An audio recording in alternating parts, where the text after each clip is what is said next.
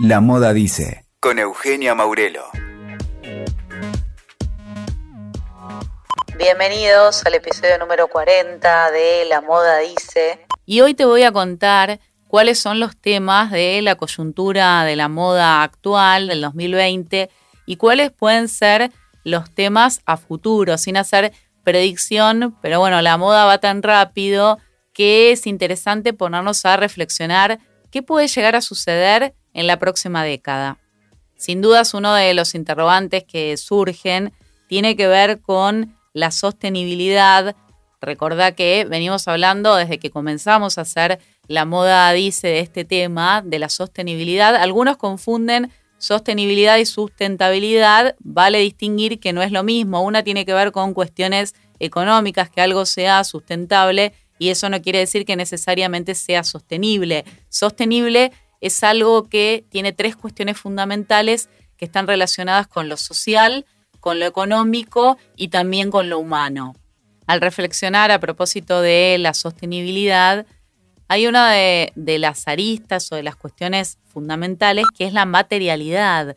Cómo están hechas las prendas, cuáles son los materiales, de dónde provienen, van a poder ser biodegradables, van a durar en el tiempo. Bueno, eso es una de las cuestiones más importantes de la sostenibilidad, como te decía, en la actualidad y en lo que es la moda y el diseño contemporáneo. En ese sentido, también nos podemos preguntar si está resuelto con sustancias químicas, si contiene eh, elementos que hagan que perdure durante mucho tiempo en la faz de la Tierra. Suena exagerado, pero realmente es así. Hay prendas que están hechas con materiales que, al no degradarse, pueden estar durante más de 50 años en la Tierra y eh, eso conlleva que generen residuos. Y ahí está el otro gran tema de la sostenibilidad y es el de los residuos textiles. Acá en Argentina todavía no hay una reglamentación, una norma que establezca qué se hace con los residuos textiles, pero vale saber que en lo que es la, la comunidad europea ya se está planteando y normando que los residuos textiles tienen que tener el mismo final que tienen otros residuos como pueden ser el papel, como puede ser el vidrio, o sea, tienen que separarse y destinarse a determinados lugares para que sean reutilizados o reincorporados al circuito del diseño. Bueno, ya te conté de los materiales y hay otra cuestión que tiene que ver con la sostenibilidad y es el factor humano. ¿Quiénes son las personas que hacen las prendas que usamos todos los días? Hay que detenerse a pensar en eso, dónde viven, dónde trabajan, en qué condiciones trabajan, cuánto cobran por realizar una determinada prenda, si aquello que cobran es un precio justo, realmente hay una correlación entre su trabajo y lo que cobran. Es para reflexionar y para pensar. No hay que irse al otro lado del planeta, sino pensar que también aquí cerca hay mucha gente que está trabajando y no está en las condiciones que corresponde.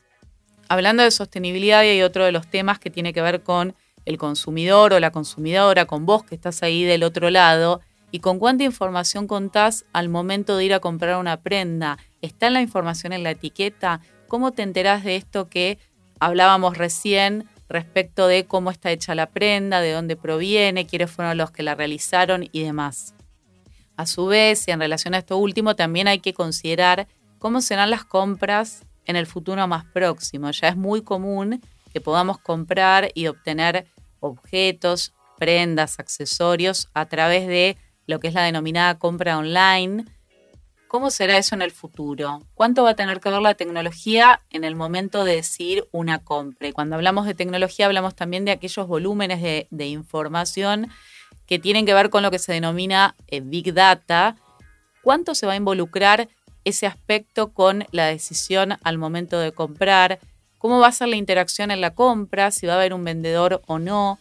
Todas esas cuestiones que estamos transitando de manera incipiente en algunos casos y en otros de manera más acelerada, van a ser las que van a determinar de alguna manera y a su vez van a influenciar en lo que tiene que ver con la decisión al momento de comprar. Y además, y relacionado con lo que decía recién de los residuos textiles, ¿hace falta seguir comprando? ¿No nos alcanza ya con la cantidad de prendas, de accesorios, de calzado que tenemos en el planeta? Algunos dicen que con lo existente ya podríamos vivir decenas de años sin tener que generar más indumentaria y más calzado. Sin llegar a ese extremo, una de las cuestiones sería lo que tiene que ver con la reutilización, con trabajar con el archivo que ya existe en las marcas, lo comentábamos en episodios anteriores, bueno, como muchos diseñadores, Jean-Paul Gaultier es uno de ellos, en su última colección trabajó con colecciones existentes para diseñar una nueva colección sin generar nuevas prendas con nuevos textiles, o sí, generando nuevas prendas, pero no con nuevos textiles. Esa es otra pregunta, ¿cómo vamos a replantear los modos de producción? Otro de los grandes temas que se estableció el año pasado y que tiene que ver con la moda inclusiva es que en la Argentina ya existe la ley de talles que establece un sistema único de identificación de talles votado por las dos cámaras, la de diputados y la de senadores previamente se establece que esta ley de talles contemple las medidas de toda la población argentina. Atenta y atento, que eso no quiere decir que tenga que haber una curva de talles, que las marcas tengan que hacer todos los talles, sino que va a haber un patrón, parámetros de talles. Algo parecido a lo que sucede con los zapatos, que un 38 es el mismo 38 en toda la República Argentina. Bueno, lo mismo va a pasar con los talles de indumentaria. Ahí nos detenemos porque la ley todavía no está reglamentada, está en esa fase en este momento. Y bueno, una vez que esté reglamentada, hay que exigir su cumplimiento y hay que estar atento cada vez que uno asiste a un comercio y verificar si realmente se está cumpliendo la ley de talles. Ese es un paso que nos falta para poder tener una moda realmente inclusiva.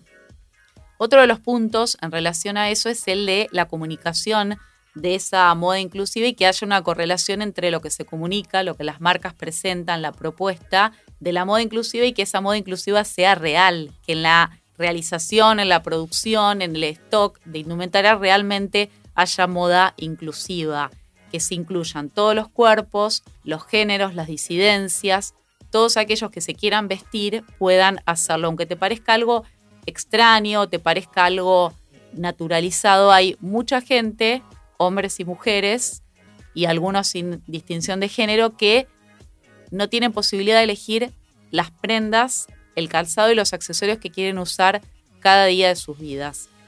Otro de los temas a considerar es el de la cuarta ola feminista, que está también relacionada con el mundo de la moda, y lo conversábamos también episodios atrás a propósito de las prendas con las que todavía podríamos liberarnos o esas que nos quedan pendientes para poder liberarnos.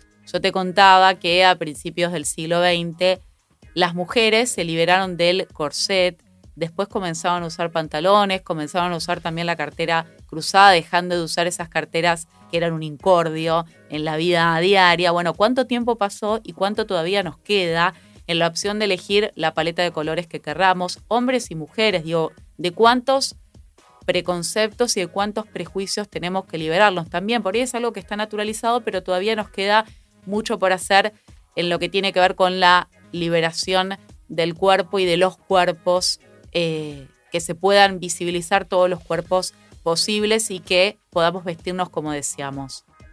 Otra de las cuestiones, y quizás la más discutida en el mundo de la moda contemporánea, está relacionada con la idea de las tendencias qué se usa, por qué se usa, qué se debería usar, quiénes lo deberían usar. Algunos dicen que ya no vale eh, el trabajo de las micro y las macro tendencias porque los usuarios ya están con tendencias muy personalizadas. Cada uno se pone lo que le gusta usar o utiliza, viste lo que, lo que desea, sin seguir parámetros ni cuestiones que tengan que ver con decisiones editoriales o de los medios de comunicación o de las grandes marcas.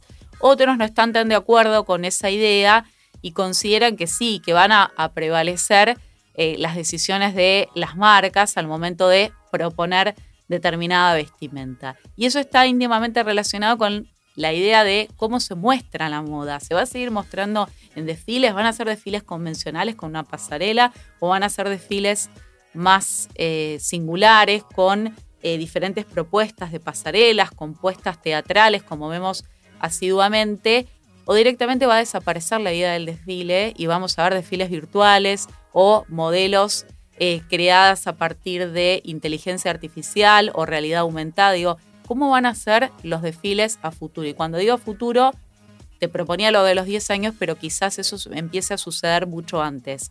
Y cuando decía desfile, quizás estás pensando en qué va a pasar dentro de 10 años, pero me animaría a decir y a proponerte que pensemos que eso ya está pasando y puede pasar en los próximos años. Bueno, este fue el aporte breve de la moda dice para ir revisitando qué nos está pasando en lo que tiene que ver con la moda contemporánea en la Argentina y en el mundo. Escuchaste La Moda Dice con Eugenia Maurelo. WeToker. Sumamos las partes.